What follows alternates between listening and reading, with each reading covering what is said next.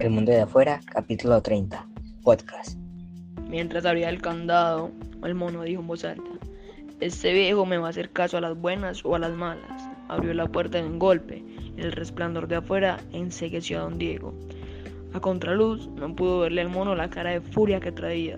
Venga conmigo, doctor, dijo el mono, y lo agarró del brazo. Don Diego intentó soltarse, pero el mono lo levantó a la brava. Venga conmigo, carajo. A don Diego se le enredaron las piernas en la cobija y se fue de cara al suelo. Pero el mono alcanzó a agarrarlo antes de que cayera al piso. Don Diego dijo, Me está lastimando. sin dejar de arrastrarlo, el mono le respondió. Ya me mamé de usted. Justo en el pasillo se cruzaron con Carlitos, que tenía un plátano en la mano. Y en la sala lo esperaban Maleza y Caranga. Y don Diego, un poco asustado, inmediatamente pregunta. ¿Qué está pasando? ¿Para dónde me llevan? Para allí nomás. El mono cogió a don Diego y lo empujó hacia la puerta de la cabaña.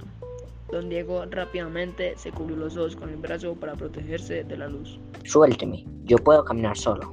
Pero si ni puede ver don Diego, de pronto se me cae. Y luego de un rato, el mono llamó a los otros. Listo, caranga.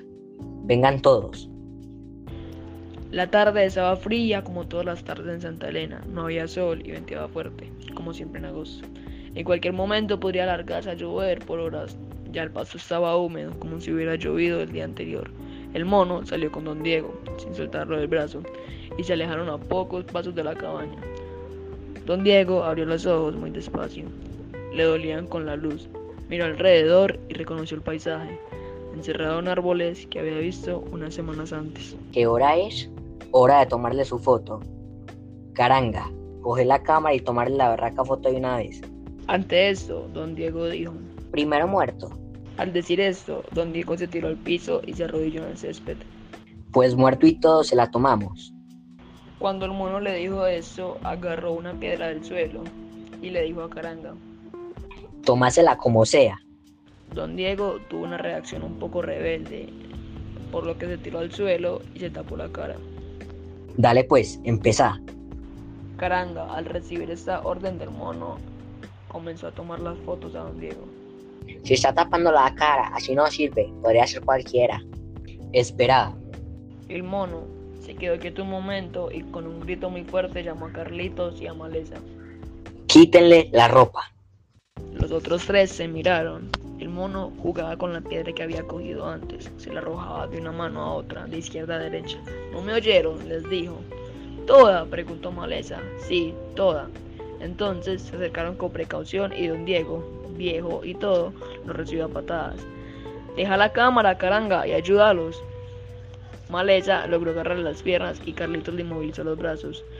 Don Diego gruñía y maldecía.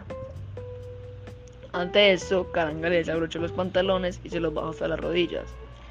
Luego se le sentó sobre sus muslos para que Maleza terminara de quitárselos. Don Diego, en esta situación, se dio vuelta para zafarse, pero cuando se vio en sus calzoncillos lánguidos y sucios, con aquel flow que apenas le forraba los huesos, no aguantó y se pudo llorar descontrolado. Caranga y los otros miraron al mono, como preguntándole, ¿qué hacemos? Y el mono, de una bofetada, les dijo, Sigan. Ante la orden del mono, los chicos volvieron a agarrarlo para sacarle la chaqueta y el suéter, que eran las únicas prendas de ropa que le faltaban. Carlitos empezó a desabotonarse la camisa y el mono le gritó. Sin maricadas, Carlitos. El mono se acercó a don Diego y de un tirón hizo que se soltaran todos los botones.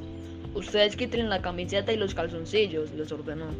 Los otros ya ni miraban al mono. Don Diego lloraba y lloraba.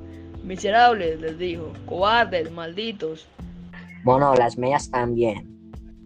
Muy estresado, el mono resopló y caminó con pasos largos rodeando a don Diego, como una fiera que busca al lado para hincarle el diente a su presa. Iba, venía, venía, iba, iba, venía, sin dejar de mirarlo, amasando la piedra entre las manos. No, déjenselas. Caranga recogió la cámara y Maleza y Carlitos agarraron a don Diego. Lo estiraron de las manos y de los tobillos hasta que don Diego suplicó. Mátenme, mátenme, les dijo ya cansado del forcejeo, del llanto, de la humillación y del frío. Caranga disparó varias fotos desde distintos ángulos. Don Diego no dejaba de apretar los ojos ni de mover la cabeza de lado a lado. Solo se quedó quieto cuando oyó que Caranga dijo, se acabó el rollo, mono. Entonces se sorprendió tanto como ellos con los gritos que se oían en toda la mañana. Estaban tan perturbados que se demoraron en entender que quien gritaba era el cejón, encerrado en otro cuarto. El mono se agarró la cabeza y se revolcó el pelo. Levantó el brazo en el que tenía la piedra y se la arrojó a don Diego, pero falló, y la piedra rebotó en el pasto. Iracundo, soltó un bramido. Corrió hasta don Diego y le mandó una patada en las costillas. Don Diego quedó sin aire, doblado y con la boca abierta muy adolorido. El mono abrió los brazos y le gritó al viento, ¡Vida y puta la mía!